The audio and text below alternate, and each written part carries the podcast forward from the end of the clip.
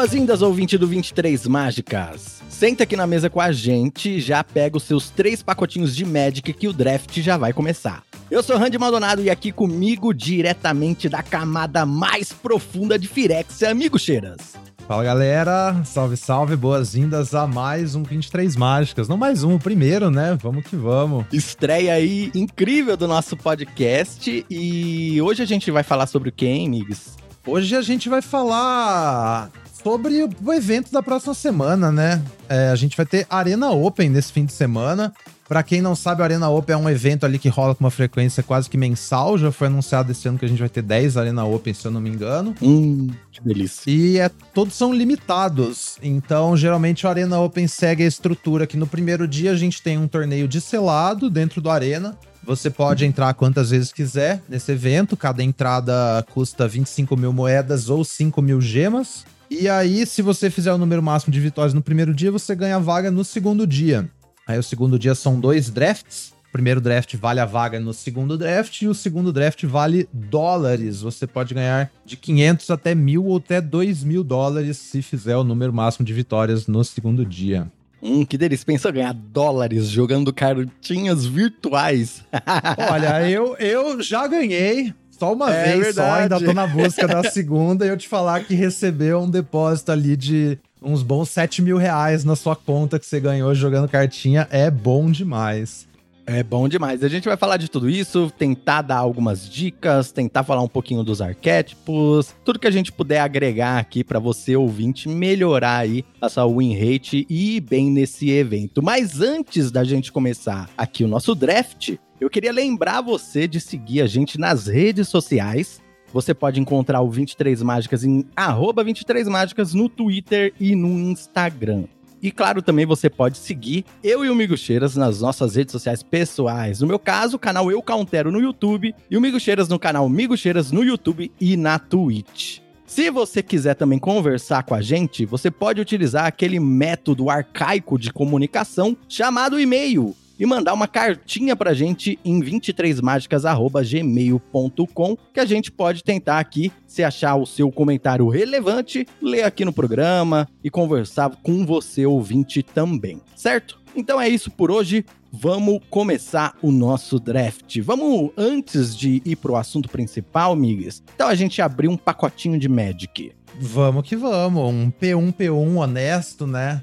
Sempre legal esse gancho, vários, vários podcasts fazem, porque é um, é um gancho interessante pra gente discutir como é que tá nossas opiniões no formato, assim, num, num, numa forma mais contemporânea, né? Então, vamos que vamos, abre aí. É, mas os outros podcasts não tem isso aqui, ó. Solta a vinheta, Randy do futuro. Hum, cheirinho de carta nova é bom demais. Beleza, estamos aqui com o nosso pacotinho de Magic aberto. Vamos falar sobre todas as cartinhas no pack, Migues? É, vamos começando da, da, da comum do canto ali e subindo, né? Comuns, depois incomuns, depois a rara. Abrimos aqui primeiro a Vidente Brilhante, que é aquela carta de uma mana azul 03 que entra com três marcadores de óleo. Você pode virar e remover um marcador de óleo para dar vidência 1 é uma peça, né? Aquele negócio. O problema dessa carta é que ela é azul nesse formato em geral, assim. Isso é muito. Isso é um detrimento muito grande, né? Porque enquanto as outras cores têm mais umas direções definidas, azul meio que tenta se jogar em. Já adiantando, né? Azul tenta meio que. Tem o azul de poison, tem azul de óleo, azul tem artefatos também. Então você fica para muita direção diferente, então essa carta não, não tem tanto espaço, né? Apesar de ser um corpo barato, um bom corpo defensivo que te dá, vai te dar um valor. Então talvez se você tiver numa shell de controle azul, assim, que você precisa de um, bloqueador cedo. Mas o problema é que essa estratégia em geral não é muito boa no formato, né? Infelizmente. Ou felizmente, sei lá. Ela não dá tão certo mesmo, não. Às vezes que eu tentei fazer isso, assim, eu não tive resultados péssimos de fazer 03 no Deft. Na verdade, eu tentei fazer isso umas duas vezes quando eu abri umas boas bombas ali, né? E aí eu tentei segurar o jogo no começo. É sempre isso, você sempre acaba ficando para trás e tentando correr contra o tempo, sabe? Então, realmente, assim, não é uma carta que eu quero picar muito cedo no draft se eu puder, eu nem quero usar essa carta no meu deck, sabe? é, exatamente. É uma, pode ser uma boa ferramenta de sideboard se você tá jogando melhor de três, né? Lembrando que o Arena uhum. Open é só melhor de três no segundo dia, apesar de no primeiro dia você ter a opção de jogar o selado melhor de um. No segundo dia, os drafts vão ser sempre melhor de três. Então, talvez se você tá contra um deck agressivo, trazer umas cópias disso, né? Porque ela te protege de, de poison no começo muito bem, né? Mas fora isso, não tem muito, muito espaço mesmo. Isso, lembrando que aqui essas análises são para o draft, tá? Depois a gente vai falar sobre selado, mas essa primeira análise é só para draft, pessoal. Próxima carta é o Mantídio da lâmina reticular, que é Amantes de 4 manas verdes, 4-3, que bate, tira um marcador de óleo e fica 5-4 vigilância. É, o Mantídio é bem interessante, né? Com certeza uma carta muito boa, só em questão de stats. É, você uhum. pensar na edição que as cartas que têm stats bom por si só, sem depender de alguma sinergia, são super valiosas, né? Porque elas podem em qualquer deck, né? Então o Mantídio, mesmo você não precisa falar, ah, tô jogando de deck de óleo pra querer o Mantídio. Ele é meio que uma carta boa por si só, né? Um 4 mana que vai atacar ali 5-4, então o seu oponente vai, tipo, tomar muito dano, que bate igual um caminhão. Você tá levando uma troca ali 2 para 1, pelo menos. Então, assim, uma carta muito boa. Eu não gosto de começar exatamente com ela, porque é 4 mana, né? E tem aquele limite, o tanto de carta de 4 mana que você pode botar no seu deck. Mas, assim, algumas cópias é totalmente ok, bem, bem bom mesmo. É, eu concordo. Eu não, teria, não queria pegar essa carta como pick 1, mas é uma carta bem sólida que vai em qualquer deck verde. Tem muitos comentários acima do que você já falou ou não. Depois nós temos aqui a Pastora da Basílica. 3 manas branco-branco, a criatura anjo voador 3-3, que quando entra no campo de batalha, cria dois ácaros.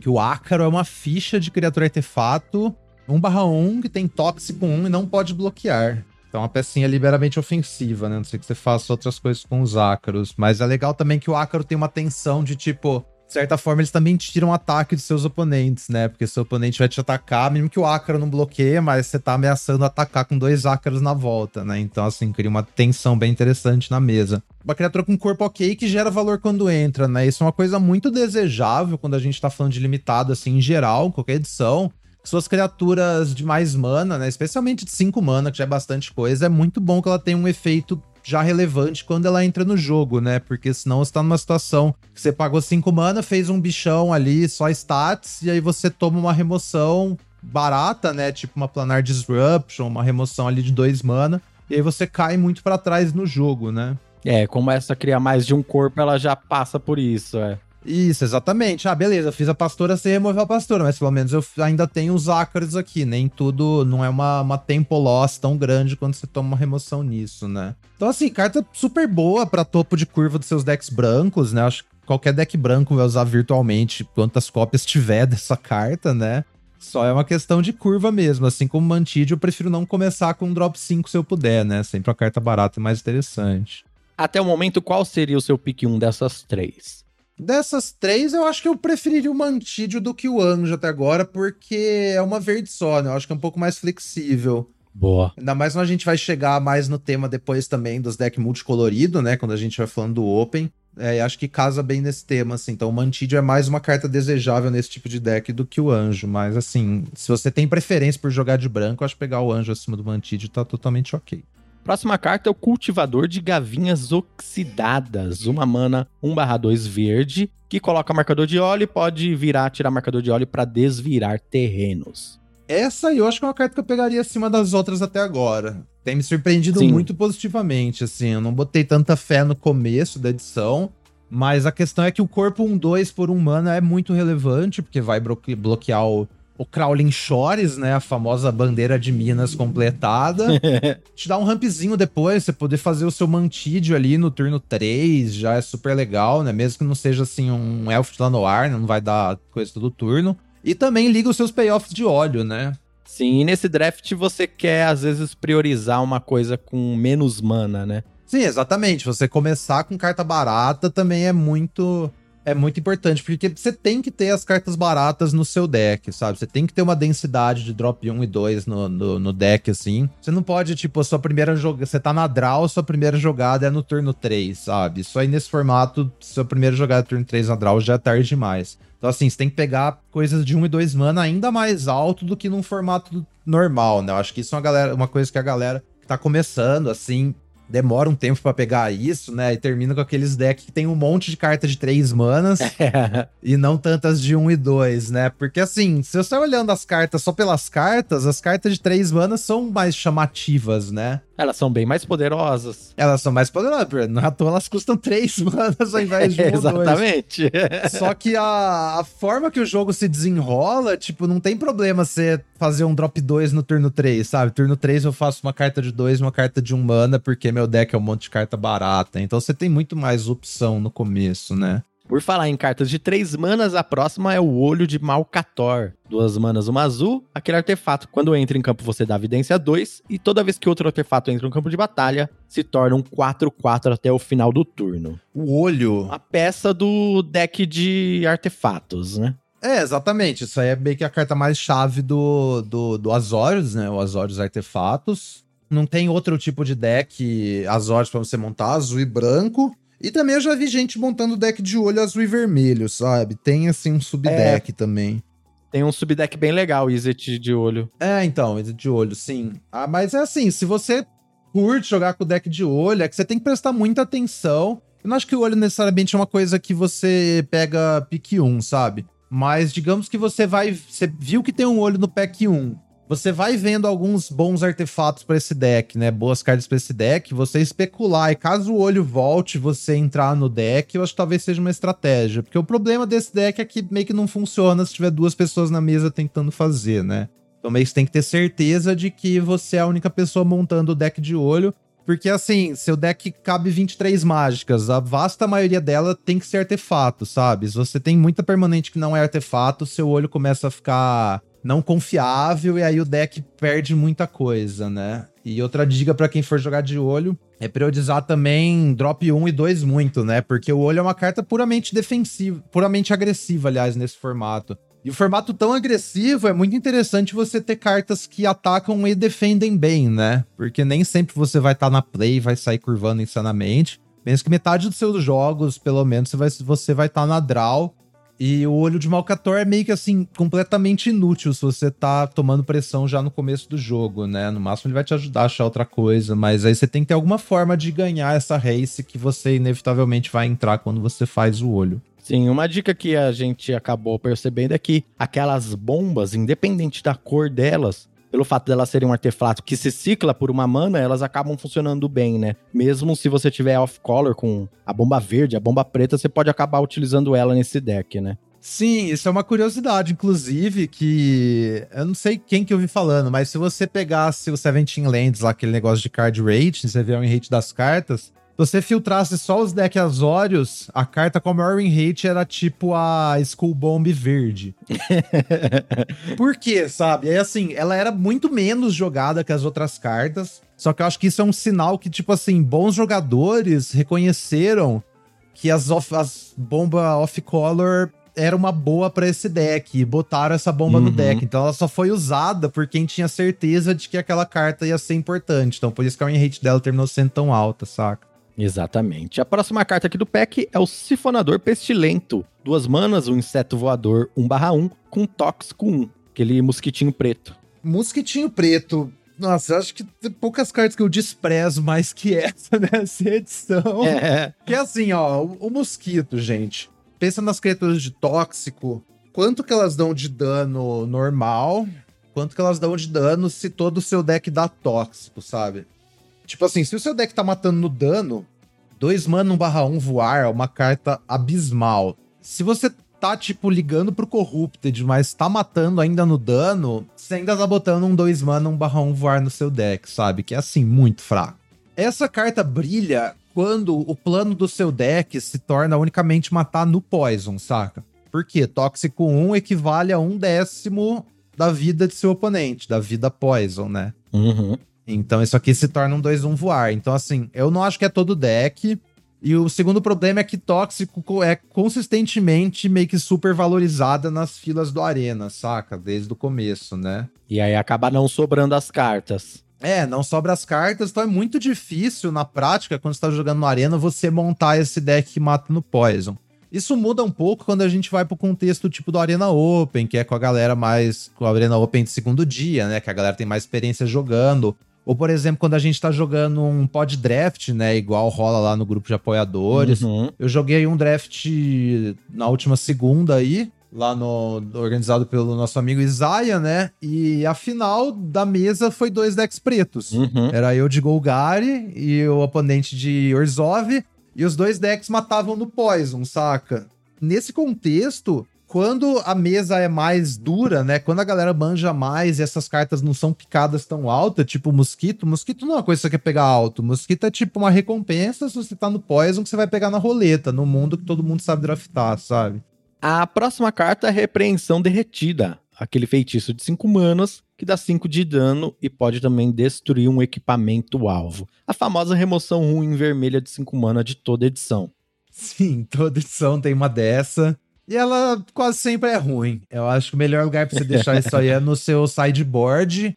Veja, tipo, Mets contra Boros, por exemplo, que seu oponente tem um equipamento insano, tipo, que dá voar ou que dá golpe duplo, né? E aí você tem que responder isso de alguma forma, ou contra a Battle Chair lá verde também, né? Uhum. Mas no geral, eu não, não é uma carta que me empolga, não, pra eu querer usar no meu main deck. Tipo, é muito ineficiente pro que faz. É, mesma coisa. Se não tiver mais nenhuma remoção, eu uso ela, né? Mas eu não quero, não. Ah, eu acho. Se você não tem mais nenhuma remoção, você tenta fazer um plano de criaturas baratas e tricks, sabe? Meio que usar suas tricks como remoção, né? Acho que assim, isso aí é pra evitar mesmo. Porque o problema de pagar 5 mana numa remoção é que, em geral, o que você tá matando tá custando, tipo, Menos. 4, 3, 2 mana, né? Então você sempre Uhum. tá perdendo tempo quando você faz uma dessa. Próxima carta é a Fornalha Autônoma, que é o terreno esfera vermelho, que pode pagar duas manas sacrificar para comprar uma carta. O que, que você tem achado dessas lentes aí? Muito lentas? Caíram bastante no seu conceito? Como que é, amigos? É uma, uma bela jornada essas lentes. Eu acho que elas começaram pra mim. elas começaram pra mim muito altas. Uhum, pra mim que eu também. vi o spoiler, eu pirei e falei: Nossa, lente que cicla, o que, que é isso? Vou querer usar 5 no deck. Oito, é. É, então. Aí a gente viu que o formato é muito agressivo, muito rápido, que entrar virada é um custo, assim, muito alto. Então elas deram uma caída imediatamente, eu acho. Só que aí a gente tá chegando na questão que o formato tá, tá amadurecendo e tá ficando um pouco mais devagar, né? Sim, tá dando aquela nivelada. É, exatamente. Os, os decks insanos já são mais manjados, então meio que todos os decks estão um pouco mais capengas como um todo. Aí nesse contexto, pra mim, elas deram uma subida de volta, sabe? Você ainda não quer, tipo, pegá-las muito alto, porque você não pode usar muitas, sei lá. No máximo você quer duas no fim das contas, sabe? A não ser que você esteja um deck mais lento mesmo, mais voltado pra bloquear e gerar valor depois. Prefiro pegar, tipo, quando não tem uma carta. Uma boa carta no pack, né? Próxima carta é o Atlas Firexiano, 3 manas, artefato incolor, que adiciona uma mana de qualquer cor e quando está corrompido também causa um ponto de dano. É, isso aí eu quase nunca vi ninguém usando, viu? Bem fraco, né? É, eu acho que eu não botei num deck nenhuma vez. E eu joguei vários selado ainda, sabe? Eu acho que Uhum. essa aí é realmente. É mais uma carta pra emergência. Sei, se, tipo, você não tem outra opção de fixing. E assim, você tem uma coisa pra mitigar o Atlas. No caso, seria tipo ter vários drop 5 de bastante valor, né? Que isso aqui vai acelerar. Ou ter várias mágicas de um mana também, que aí no turno 3 você pode fazer Atlas já castar alguma coisa, né? Então você tem vários Hexcode Slash. E isso fora se você estiver splashando coisa, né? Você nunca vai, acho que vai usar isso aqui como um ramp. É mais pra, sei lá, eu, tô, eu tenho uma Traxa no meu deck, sabe? Aí o Atlas dá uma ajudada, mas é mais uma coisa assim. Não, não tem interesse em começar um draft com Atlas de forma alguma.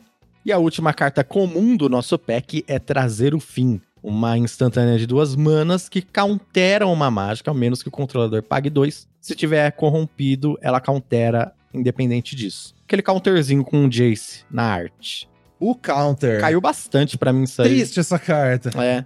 Antes de jogar com a edição, eu tava achando que azul parecia uma massa, né? Que tinha um pack ali de várias interação.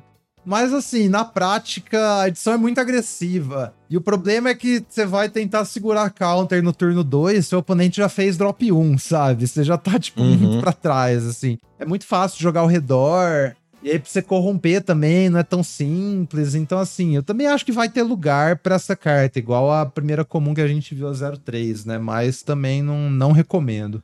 Inclusive, aquele outro counter de três manas, eu vi jogando até um pouquinho mais, e encelado também, principalmente. Mas até no draft eu vi ele jogando um pouquinho mais do que trazer o fim, viu? Boto fé, boto fé. É, anular independente é outra história, né? Aí, aí o problema maior do counter de 3 mana pra mim é que é duas azul, né? Aí seu deck é base Uhum. azul, então já tem várias coisas duvidosas acontecendo. É. Das comuns, qual que é o pique 1 nosso? Eu pegaria o Cultivator, viu? Um mana, um dois. Eu acho que é a carta mais única, assim, do pack. É a única carta barata que eu realmente quero no pack. Perfeito. Eu acho que eu ia com Amantes, viu? Uhum. Eu ia apostar um pouquinho em poder aí. Mas Ou talvez, de- como, dependendo do que eu tô jogando, talvez até pegaria um olho de Malcator pra tentar brincar de um, de um baralho diferente do que eu normalmente monto, que às vezes dá uma enjoada também de jogar sempre com as mesmas cores. Não, com certeza. Diversão é mais importante, né? É, então, ne- nesse sentido, não pra ganhar, tá, pessoal? pra ganhar, vocês, Sim, claro. vocês ouçam o Migo Cheiros. Das cartas incomuns, nós temos aqui Aspirante Ardilosa, duas manas 1/3. Quando prolifera, o oponente perde 2 de vida e você ganha 2 de vida, aquela cartinha preta, né? Que parecia ser muito boa, mas também decepciona um pouco. Também, é. Acho que o problema dessa carta é que não, não tem casa pra ela, né? Esse é o problema. Tipo, quando a gente vai ver um deck preto de proliferar, esse deck tá matando no veneno, né? Geralmente. Exatamente, não faz muito sentido. É, não, assim, o, o dreno de vida não faz nada se o oponente perder, você tá ganhando vida. É, então, beleza, você pode, tipo, ganhar mais tempo pra proliferar mais, né? Estender o jogo. Só que assim, se você botar um drop 2 que seja melhor que um 2 mana um 3, provavelmente você vai ganhar mais tempo do que fazer um 2 mana um 3 que meio que não faz nada, sabe? No Rakdos ela também não joga, porque apesar de você estar matando na vida, você não prolifera, né? É, então, você não prolifera. Nos outros decks, tipo, ela, assim, ela é totalmente sem casa, infelizmente. Parece uma carta muito legal. Talvez seja só uma planta de construído, né? Mas assim, no, no limitado eu não vi suporte nenhum pra ela. Próxima carta é Imobilizador de Tamil, artefato de 4 manas, que entra com 4 marcadores de óleo, e quando vira e remove o marcador de óleo, vira o artefato ou a criatura alvo. É o Ice Manipulator da Shopee. O Ice Manipulator da Shopee. Nossa, eu amo essa carta. Eu lamento muito que ela é azul. Essa carta é boa, é uma boa carta Não, azul. é. então, é. É uma das melhores cartas azul, assim, de longe. O bom é que ela é splashável, pelo menos, né? Bem Então, esplashável. assim, 3 uma azul, dá pra ele splashar. Ela comba muito bem com o Churning Reservoir, que é aquele lá que aquele gato forno novo, que é uma carta que eu uso mais que eu devia, né? Mas ela comba muito bem, porque o Reservoir deixa o meu abusador ficar eterno, e você vai botando ficha, então assim, uma maravilha. Se você curte o plano do olho, começar com o mobilizador, ver se o olho roleta, é uma, é uma ideia, né? E Uhum. assim, mobilizador, acho que no abstrato é melhor que o, que o cultivador, mas eu acho que eu ainda pegaria cultivador, esse pá, não sei. Talvez pegaria mobilizador pra tentar splashar, mas assim, se eu começo com mobilizador, meu plano não é necessariamente jogar de azul, sabe? Sim, é jogar de outra cor. Próxima carta em comum é o Edito de Sheldred, ou o Edito da Sheila. Mágica instantânea preta com duas manas. Você escolhe um, cada oponente sacrifica uma criatura não ficha, ou uma criatura que é uma ficha, ou um Planeswalker. Remoção ruinzinha, que às vezes é jogo, às vezes não, né? É, então, Edito no, no limitado é bem triste, né? Mesmo esse tendo uma proteçãozinha como contra ficha, isso te ajuda contra Planeswalker também, que tem, tipo, 10 Planeswalkers na edição, né?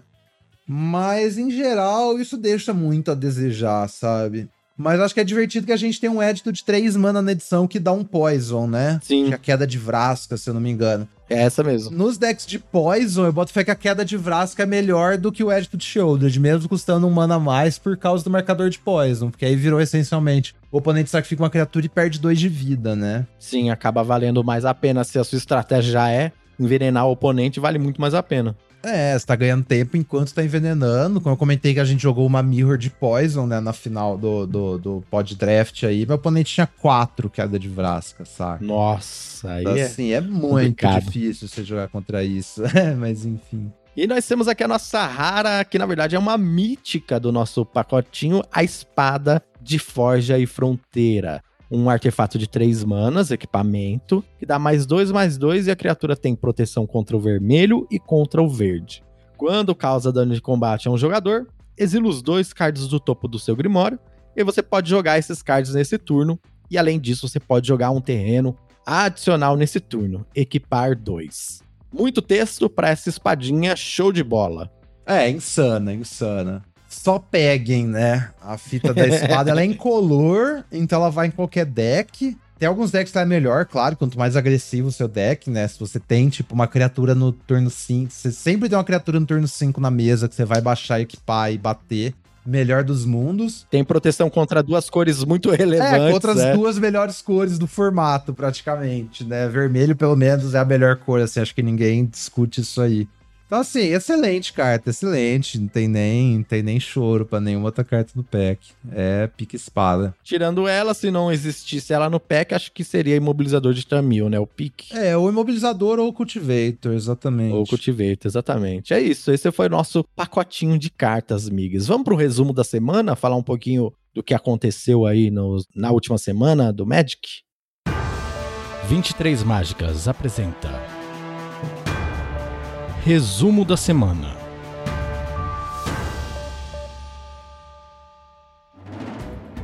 É, a última semana tivemos muitas, muitas novidades, né? Na semana passada a gente teve o Qualifier Weekend, que foi selado, foi bem bacana.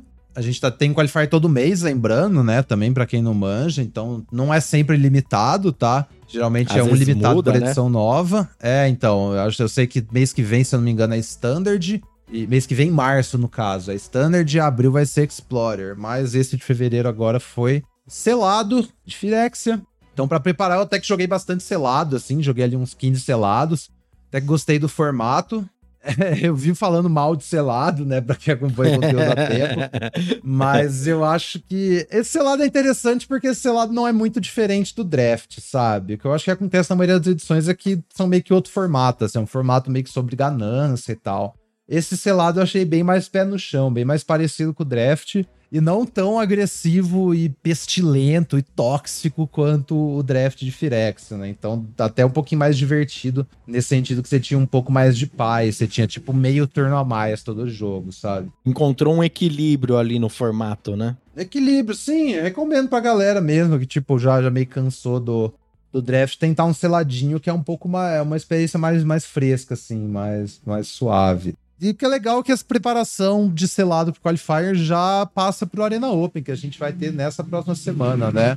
Aí nos dias 4 e 5 de março. Primeiro dia mais uma vez selado. E o segundo dia draft, que é o que a gente vai falar. Fora isso, acho que a única notícia no nosso mundo do Magic foi o vazamento das cartinhas de Senhor dos Anéis, que incluía o, Hum, o Aragorn negão, né?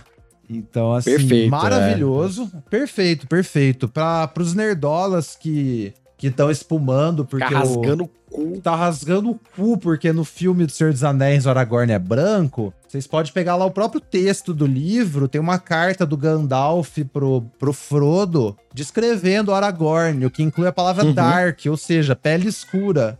Então assim, se você, nerdola, achou ruim que o Aragorn da cartinha não é a cara do Aragorn do filme lá, o ator branco, eu não lembro o nome... O problema é seu, chora mais. A gente Chora se mais. refastela nas suas lágrimas. Nesse caso, não tem o que falar, pessoal. Se você não gostou do Aragorn negro, você tá sendo racista e ponto final, tá legal? É ponto final, é isso, papo reto, assim, não adianta a gente tá justificar, ai, porque não sei o que, não sei o que, não sei o que, é, é racismo, galera. Quanto antes, assim, a gente reconhecer isso aí, mudar essa estrutura da sociedade, sabe, fazer a nossa parte pra isso, melhor, mas é isso aí, fica aí a- o aviso aí na consciência da galera.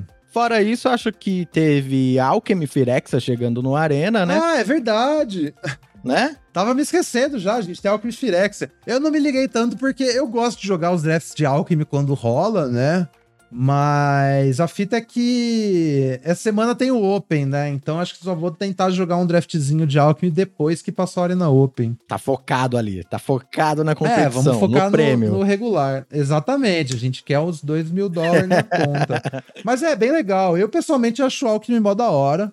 Eu acho que do- se tem algum erro no Alchemy é que não exploram tanto assim, sabe? Não tem MD3, né? É, também, também, não só isso, mas tipo assim, sei lá, talvez a Wizards podia balancear as cartas um pouco mais, se fosse um negócio mais Uhum. assim, mais dinâmico, sabe? Talvez tem muito pouco release.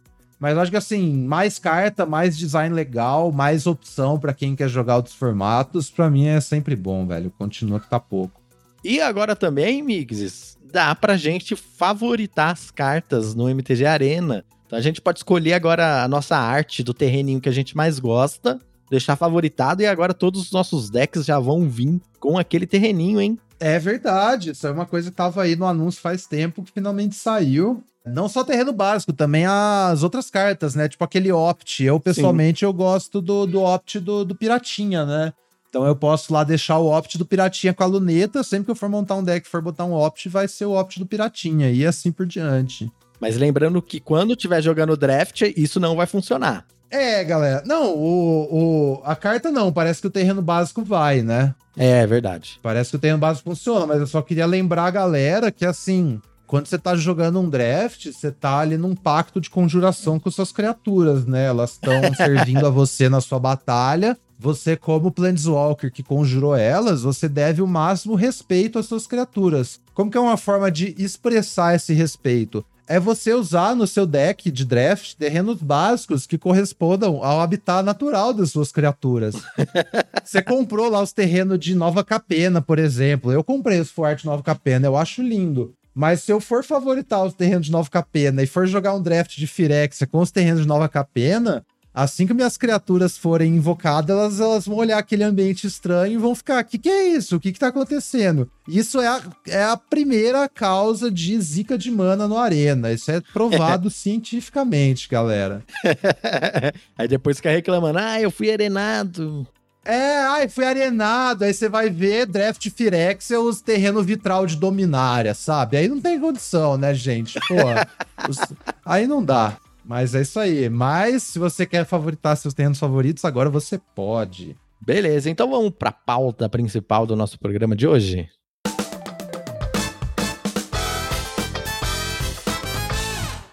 Pauta principal, Arena Open. Falar um pouquinho sobre selado e um pouco sobre draft, né? Um draft mais, mais um pouco mais nível 2, assim, do formato. Então, selado, galera. A gente, eu já, eu já tava falando, assim, que o, o selado na maioria dos formatos, é um formato sobre ganância, né? O quanto de cartas boas que eu abri na minha pool que eu consigo botar no meu deck, ligando assim o mínimo para curva e base de mana, sabe? Uhum. Isso é a maior parte dos selados porque os formatos são mais lentos. A gente tá num formato mega agressivo no draft, e isso quer dizer que esse nível base de selado dos outros formatos meio que não serve em Firexia, tá?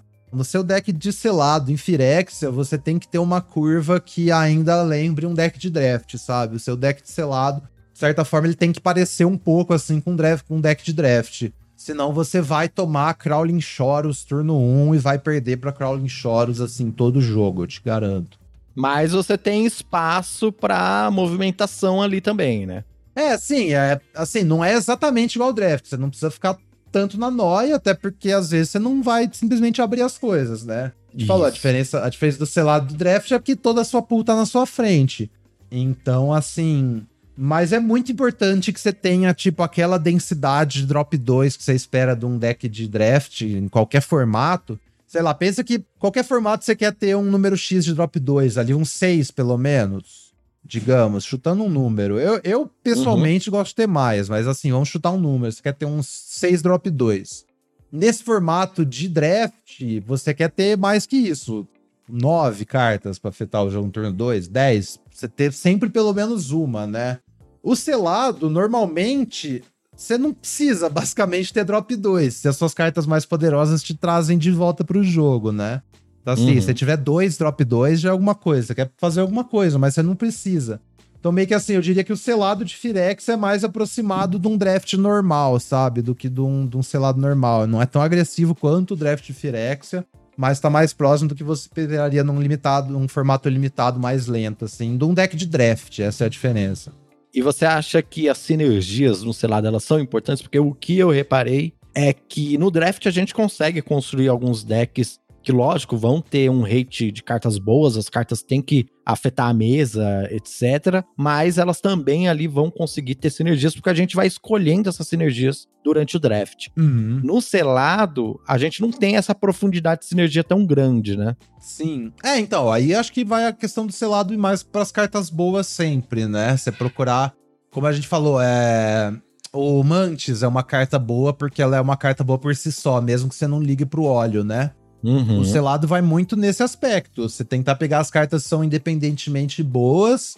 Então, assim, dificilmente, sei lá, você vai matar no, no Poison no selado. Tem algumas pools que conseguem, porque você abriu aquela aquela densidade ali, mas isso não, não é dado para a maior parte das pools. Então acho que assim, o mais importante no selado, mais que sinergia, é tipo cartas poderosas e curva de mana, saca? Cartas poderosas que eu digo no sentido de, de hate, assim, né? Sim, é. Hate, quando a gente fala hate, é um termo de. Hate não é hate de ódio, tá, galera? Pra galera que tá ouvindo. não. Eu vivo falando essa palavra, mas é hate de R-A-T-E, hate de tipo de taxa. Isso quer dizer, tipo assim, tanto quanto o poder da carta baseado pelo custo de mana dela, sabe? Então, quando a gente fala um mana, um, um, isso não é uma hate muito boa. Mas quando a gente. Imagina que existisse um mana 3-3, sabe? Sem nenhuma habilidade. Isso é uma carta muito forte porque ela tem uma rate absurda. Que ela é 3-3 de status por um mana, mesmo que ela não faça nada, mesmo que ela não tenha sinergia nenhuma. Claro que essa carta não existe, né? Mas um exemplo, assim, nessa edição é o Chimney Rebel. Eu esqueci, me Uhum. fugiu o nome em português. Alguma coisa chaminé, aquela. É, não lembro. Isso, também. é. 3 vermelha, 3-3 ímpeto. Quando entra, faz uma criatura 1/1. Ela não tem nada a ver com Toxic, ela não tem nada a ver com óleo, ela não tem nada a ver com equipe, ela não tem nada a ver com artefato, ela não tem, assim, sinergia nenhuma na edição.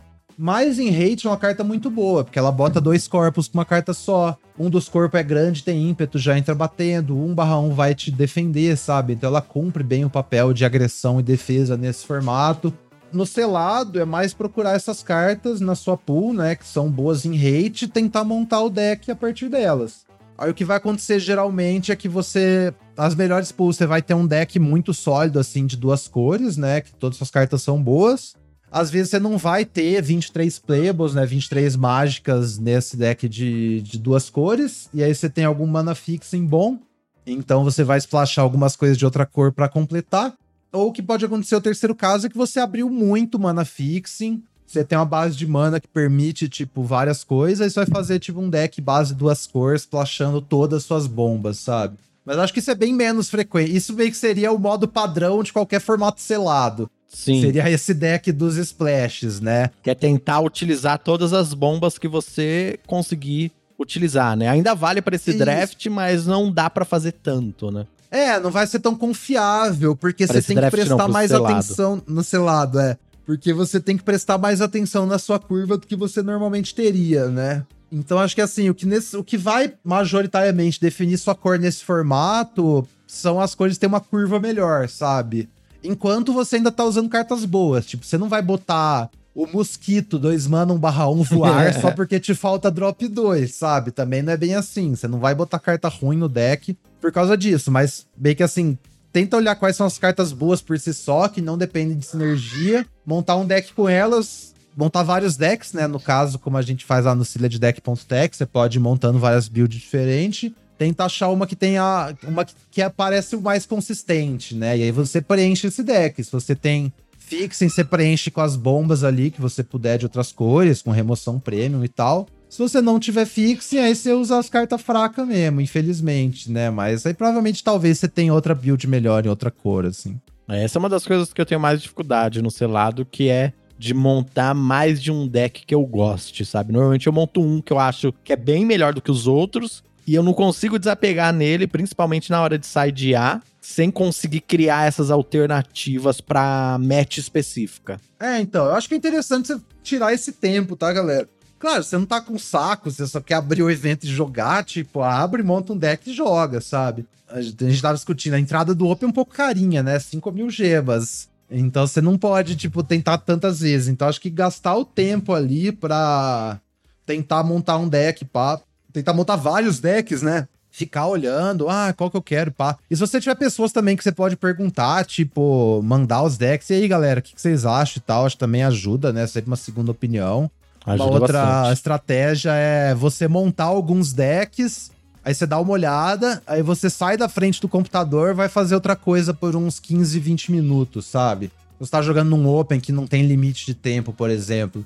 E aí você volta meio que com, com a vista fresca, sabe? Sim, volta mais sem estar tão focado, né? Uma visão mais macro. É, com a visão mais macro. Então você senta ali, monta alguns decks, tipo, aproveita, manda ali pra, pra galera. Se você, por exemplo, assina o Apoia-se de alguém que tem um grupo de WhatsApp com várias pessoas que jogam Magic, sabe? Você pode, tipo, e aí, galera, o que vocês acham dessa pool e tal? E a gente sabe que, assim, jogador de Magic adora dar palpite, né? Especialmente quando não é no, no próprio jogo. Então, assim, a galera sempre dá uma dica e aí você sai, vai fazer uma coisa, vai fazer um café, volta 20 minutos depois, você já, tipo, nesse meio tempo você pensou, ah, eu tinha tal carta que eu não tava vendo, que eu tava pensando nisso. Acho que são coisas assim que podem dar uma ajuda. É, se você tem uma pessoa amiga ali perto de você, você pode até exportar os decks que você montou, jogar ali num desafio direto rapidinho, ver qual que desempenha melhor, fazer uns testes, né? Também, excelente, excelente ideia. Uma outra coisa que a galera sempre pergunta, assim, é que no Arena Open no primeiro dia a gente tem a opção melhor de um e melhor de três, né? Uhum. Acho que é uma questão, assim, que sempre vem. E, ai, qual que vale mais a pena e tal, papapá. Cada um vale a pena por um sentido, tá, galera? Matematicamente, é mais fácil você classificar no melhor de um. Sim. Porque você pegar qualquer win rate lá que você pegar. Porque assim, o melhor de um você tem que ganhar 7. Você perdeu a terceira, você tá fora. O melhor de três, você tem que ganhar 4. Se você perdeu uma, você tá fora. Tem que tentar de novo. Então, assim, para qualquer win rate que você faz a conta lá, matematicamente é mais fácil você se classificar se você jogar o melhor de um. Só que o problema, o melhor de um, acho que até a quarta vitória não paga premiação nenhuma. Acho que só a partir que você faz cinco vitórias você ganha alguma coisa em gemas de volta. Se eu me lembro bem, o melhor de três, na terceira vitória, mesmo que você perca, você já ganhou sua entrada de volta, saca? Se você tem gema infinita, você só quer a vaga, matematicamente é melhor você jogar o melhor de um. Agora, se você não tem gema infinita, o que eu acho que é o caso da maior parte das pessoas que moram no Brasil, você não pode, tipo, ficar passando cartão de crédito, comprando gema loucamente, porque assim, 5 mil gemas a entrada, isso aí dá, dá uma grana boa, acho que é uns 25 dólares, velho, se eu não me engano. Acho que até um pouco mais, é isso aí. O melhor de três, ele te dá um EV melhor. Mesmo que você não se classifique, apesar da chance de você fazer a quarta vitória ser um pouco menor, o valor esperado, no caso, ele é maior do que o melhor de um. Então, assim, você fez uma vitória, você já ganhou alguma coisa de volta. Você fez duas vitórias, já ganhou, acho que, meia entrada de volta. Se você tem um orçamento limitado, mesmo que você, tipo, tenha que gastar mais tempo no melhor de três para se classificar, você vai estar tá gastando menos gema nesse processo, sabe? E aí tem o fator que eu acho que é mais importante, que é a diversão na real, sabe? Eu pessoalmente não gosto muito de jogar melhor de um, eu sempre vou jogar o melhor de três, saca? E eu acho que isso é até mais importante que os outros dois, né? Mas beleza, a gente entrou lá no Arena Open Migs e a gente conseguiu chegar no dia 2, que é o dia do draft. Como funciona esse draft de alto nível, que não é igual ao draft na melhor de 1, um, na melhor de 3, que a gente joga no Areninha todo dia. Exatamente. Lembra que a galera que foi jogar o draft no dia 2, o, o, primeiro draft eu acho que é misturado, mas eles têm um negócio que eles fecham três mesas, mas até onde eu sei é misturado com a fila normal da melhor de três com a fila do Arena Open, tá? Então você vai jogar o primeiro draft, draftando com essa galera que, tipo, manja mais, né? Até por base, assim, se você comparar a fila normal do melhor de um com o melhor de três, em geral as melhores cartas são pegadas antes do melhor de três. Dá pra ver esse dado lá no Seventeen Lands, que a gente tem aquela estatística de quando as cartas são pegas, né? O metagame da melhor de três anda muito mais rápido, tá, gente? E a gente espera que do dia 2 do Arena Open ande ainda mais, né? A galera sabe mais do que pegar. Para quem assistiu o Pro Tour recentemente, isso foi um grande exemplo, sabe? Sim. A gente viu os drafts lá do, do LSV e do Nassif, e basicamente eles não viam cartas boas no pack. Não tinha nenhuma carta boa, então, assim, nossa. isso é um pouco porque eles estavam num lugar ruim na mesa mesmo. Mas é, a questão é essa, ninguém passa carta boa, tá, galera? Aqueles decks que a gente monta na primeira semana lá na melhor de um, aqueles decks insano que você faz assim uns troféus absurdos, 7-0. É muito difícil você terminar com um deck desses no, nesse dia, tá? Então a gente tem que sempre fazer esse ajuste aí pensando em metagame. E rolou uns decks bem interessantes lá também, nesse sentido de já que eu não tenho muitas cartas boas, eu vou utilizar de fixing e jogar com o que eu consegui pegar aqui, né? A Alton conseguiu fazer um deck bem interessante. Isso meio que acontece em todo formato, tá, galera? Conforme o formato progride,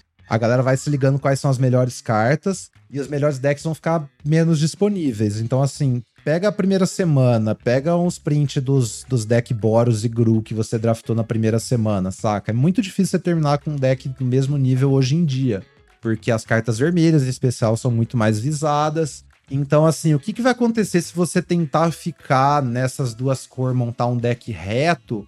É que a não ser que essa cor esteja anormalmente aberta, e se a gente tá falando dos melhores decks, ela provavelmente não vai estar, tá, porque esses decks são manjados. O que vai acontecer é que você vai terminar com muita carta média filler no seu deck, né?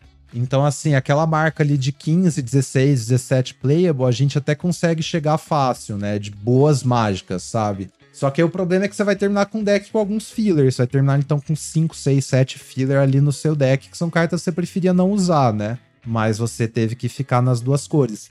O que, que é uma estratégia para isso? Que é uma coisa que acontece, tipo, em vários formatos. É quando começam a aparecer os decks multicolor, né? Uhum. Todo mundo já sabe que as cartas boas são boas, elas não vão vir tão facilmente. Então, como você se ajusta a isso? Você tem que começar a pegar mana fixing mais alto. Então, quando a gente tá falando dessa edição, por exemplo, a gente tem a Terramorphic Expanse lá, o terreno que sacrifica e pega qualquer básica no deck. A gente Dune tem o Mover. Dune Mover, que é o 2 mana, 2 1, que quando entra pega um terreno e põe no topo do deck. A gente tem o Prisma, né? 2 mana, artefato, quando entra compra um card, pagar um vira, gera um mana de qualquer cor. É, em questão de comum, acho que esses são os, os principais, né? Tem o Thirsting Roots também, que eu acho que também é bem usável, né? Que é o feitiço verde que Isso. pega um terreno básico ou prolifera. Se você tem ali 8, 9 fontes verdes no seu deck, o Thirsting Roots é quase um Terramorphic Expanse, né? Uhum. Porque você pagou um mana, é meio que um terreno que entrou virado, pra você pegar um terreno no deck. Eu acho que é isso a nível de comum. Ali em comum a gente tem o, o bicho 03, que ganha óleo e cresce, né? Que dá mana de qualquer cor, que é verde. Muito bom, é, muito bom. Muito bom, até por outros motivos, né? Não só pelo mana. Uhum. Mas a gente tem também aquele Mir, um tóxico, que também dá mana de qualquer cor. Que no início do formato ele tinha caído pra mim bastante por você levar dois pontos de dano. O formato tava tão agressivo que esses pontos de dano estavam fazendo muita diferença e agora já não estão fazendo tanto mais, sabe? Eu já acho mais ok perder dois de vida. Aham, é, bem de boa. Tá? Mas se for enablar suas cartas melhores, então você vai ter um power level mais alto com o que você vai fazer e tal. E aí a gente tem o Atlas também, que é o fixing de emergência, né? que não quer usar. E tem os terrenos raros também, tem as duais raras, que assim, não são piques altos no draft, né? Especialmente se tá jogando no dia 2 do Arena Open, ninguém vai fazer. Ninguém vai fazer rare draft no dia 2 do Open, sabe? Aí qual que é meio que a estratégia, né? Você vai começar draftando normalmente, né? Pegando a melhor carta do pack, aquele negócio tentar achar o arquétipo aberto. Só que você ajusta um pouco a sua pick order para subir também esses fixing mais alto. Porque se você cair nesse caso de terminar com um deck, tipo assim, eu identifiquei duas cores tão abertas, mas não é tão fácil você terminar mais com tanta playable, né? Porque é mais difícil chegar as cartas e tal. Então você vai usar esse fixing que você pegou mais alto para splashar as melhores cartas, ou as que você pegou no começo do draft, né? Enquanto você ainda tava tentando achar a sua cor. Ou as que aparecerem Ou as que final. aparecerem mais tarde, depois você já tem o fixing, tipo, especialmente pack 3, que a galera já tá sólido numa cor, estão passando bomba pro lado e tal, porque não pode usar, né?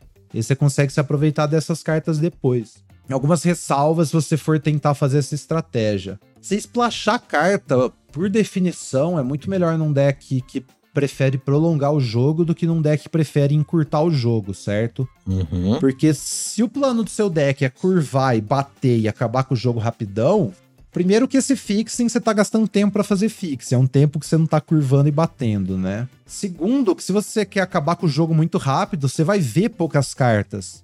Então, vendo menos cartas do seu deck, aumenta a chance de você comprar o fixing sem a carta do splash ou comprar a carta do splash sem o fixing. Então isso quer dizer que na hora do draft já tem que ter esse plano em mente, caso você esteja caindo nesse caminho, pra não draftar uma, um deck muito agressivo, que vai ser médio, né? Um deck agressivo médio, e tentar já criar esse plano enquanto você monta o seu deck, né?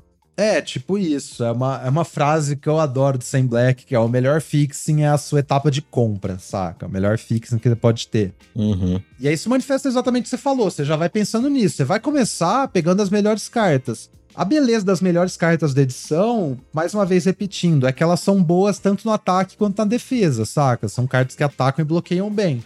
Por exemplo, sei lá, o Vorrak, sabe? Que é um 3 mana, 3-3, quando entra você pega um terreno. Isso aí vai ser bom em basicamente qualquer deck, porque é um 2 para 1, cru, tipo, não, não tem caô. É quase um fixing também, né? É, também é quase um fixo. Você pode contar como uma fração, né? Você não, ah, cada Vorrak é uma fonte da minha cor. Não é bem assim, né? Mas Isso. você pode contar como uma fração de, de cor. Então, se eu tenho três Vorrak, dá pra considerar que eu tenho uma básica a mais ali, daquela que eu quero no Splash, né? E assim por diante. Ou tipo Chimney Rebel, que também é uma carta que é boa nos dois papéis. Por que que a carta seja boa nos dois papéis? Porque se seu oponente tá vacilando, você consegue ainda curvar, né? Então a ideia é que você tenha o, o mid-range mais dinâmico, assim. Se o oponente tá vacilando, você consegue curvar e atacar e ganhar. Se o oponente que tá curvando e você tá na defensiva, suas cartas vão conseguir bloquear bem. Pela natureza de você tá splashando cartas no deck, você vai ter um late game melhor, né? Porque como você tem acesso a mais cores, você pegou as melhores cartas. Eventualmente, se todo mundo meio que fizer todas as cartas no deck, as suas vão ter mais poder, porque você montou o seu deck ao redor disso. Então é isso, é tentando é priorizar mais cartas que bloqueiam bem, né, do que cartas que só atacam, sabe?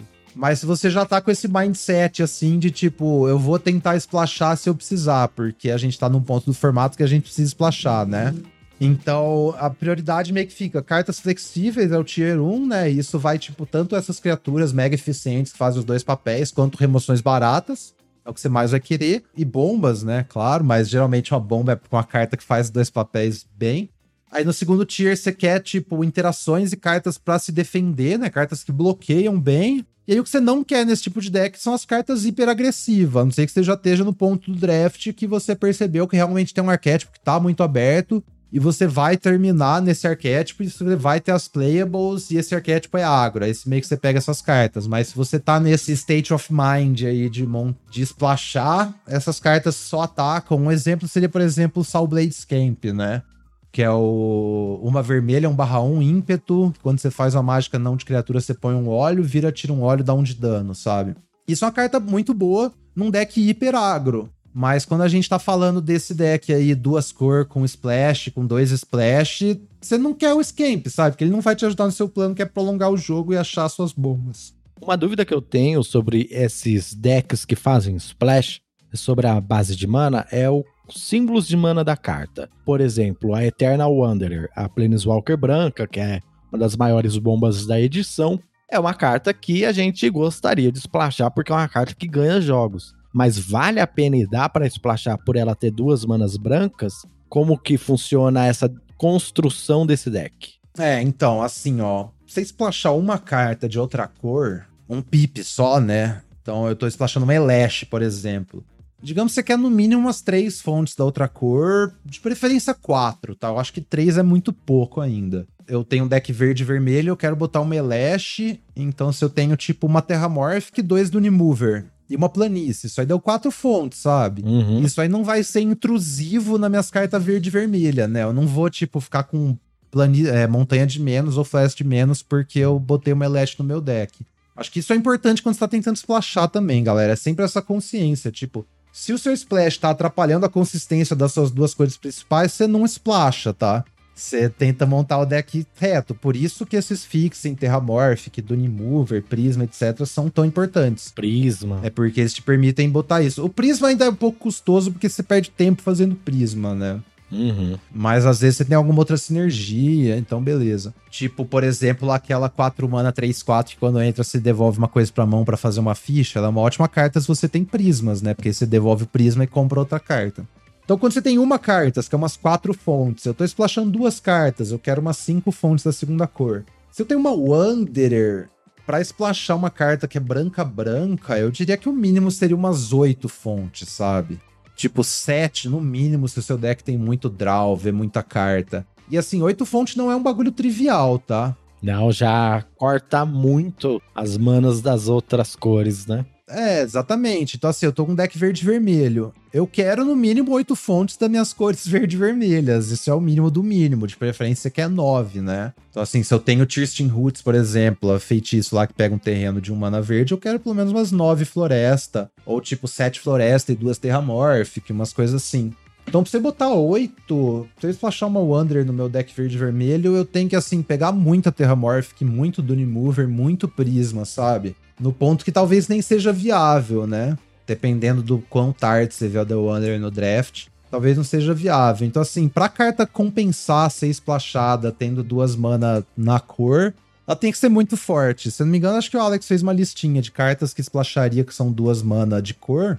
E no caso é o Wanderer, o Crepúsculo Branco e a Nissa, sabe? Uhum. Provavelmente não tem outra, nenhuma outra carta na edição que seja, tipo, branca-branca que vale a pena ser splashada, no caso, sabe? E a Nissa seria ainda duas manas de outra cor e quatro de vida, né? E quatro de vida, exatamente. Então, assim, também não é muito, não é muito fácil. Então, assim, acho que se você começa com uma carta dessas, idealmente a base do seu deck é uma dessas cores para você poder jogar de boa. Então, assim, eu tô ao under, vou montar um deck branco e verde mais defensivo ou qualquer outra cor, e aí eu posso splashar minhas bombas de outra cor. Mas o custo de você splashar uma carta dessa é muito alto, assim, às vezes você vai ter que usar 18 terrenos também para dar as fontes necessárias, sabe? Muito cuidado com isso, é muito diferente você splashar uma Melash e splashar uma Wanderer. Perfeito. Mais alguma dica aí pro pessoal que vai jogar o dia 2 do Arena Open? Isso aqui vai sair bem perto do Open, né? Mas as dicas sempre, para qualquer Open assim, galera. Acho que praticar bastante é importante, praticar já na fila do MD3, sabe? Especialmente para quem joga MD1, assim, de, tipo, prefere jogar MD1. Acho que você jogar algumas da MD3 pra você ver a diferença da fila é, é bem importante. Ou melhor ainda, jogar uns pod draft, né? Com, com gente que você sabe que manja aí. Imagina se tivesse um, por exemplo, um apoias que a galera inscrita jogasse draft entre si, sabe? E acho que isso aí é legal pra você ter um treino. Como a gente falou, o draft é mais difícil, você não vai terminar com os decks tão insanos. Então, assim, você montar coisas diferentes, tentar, tipo, ver, ver como as cartas que são menos jogadas, menos picadas interagem, né? É bem interessante. E é aquelas coisas de sempre, galera. Descanse, durma cedo no, no sábado. Teve um Open aí que eu fiquei, sei lá, até 4 da manhã para conseguir a vaga. Eu acordei podre no dia seguinte, não consegui jogar, porque tinha que acordar às 9 para jogar, sabe? Então, assim, isso não vale a pena, É. saca? Entre os jogos, vai tomar um café, né? Principalmente se você perder. É, especialmente se você sempre você perder uma partida num, num evento desse, levanta, vai fazer outra coisa, dá uma descansada 20 minutos. É, eu vi uma galera citando um estudo aí que fizeram com jogadores, acho que era de LoL, se eu não me engano. E estatisticamente, se você acabou de perder uma partida e você já entra em outra, a sua win rate cai até 5%, 5 ou 10%, se eu não me engano. Se você entra numa partida até 5 minutos depois de você ter perdido uma. E se você dá um intervalo de 15 a 20 minutos antes de entrar na próxima, seu win rate sobe até 5%, que é bem interessante. Pra você ver, né? Pra você ver, olha que legal. Dá uma descansada, então, entre as partidas, tipo, se alimente bem, sabe? E foco, pensa bem também, tipo assim, você não ganha nada por jogar rápido, por, por fazer as coisas rápido demais, saca? Presta bastante atenção nos jogos e tenta jogar o Magic melhor que você conseguir. E se não for pro segundo draft, ou se for pro segundo draft e não ganhar, não tem problema que assim, mês que vem tem outro, sabe? Sempre tem um formato novo, sempre vai ter mais um Open. É, já anunciaram que abril a gente vai ter dois Opens, provavelmente vai ser de Innistrad e de Marcha da Máquina, né? Uhum. É isso aí. O mais importante, divirtam-se também, galera. Pô, Perfeito, divirtam-se. Eu espero que aqui com esse podcast, o nosso primeiro podcast aqui do 23 Mágicas, a gente tenha conseguido aqui passar algumas dicas para você que tá ouvindo, beleza? E a gente vai se despedindo por aqui. Migs, obrigado, hein, pelo dia de hoje. É nóis, eu que agradeço, Randy, valeu pelo, pelo convite aí pra gente começar esse podcast. Espero que a galera curta. Muito tempo que estava aí no, tava no, no ar, né, essa ideia. Eu fico realmente muito feliz. Muita gratidão por você ter dado esse passo aí, me convidado pra gravar, para que a gente tenha muito 23 mágicas ainda pela frente. E valeu aí a galera que tá ouvindo também por prestigiar. Valeu, Migs, obrigado você ouvinte. A gente se vê no próximo episódio. Até mais. Valeu!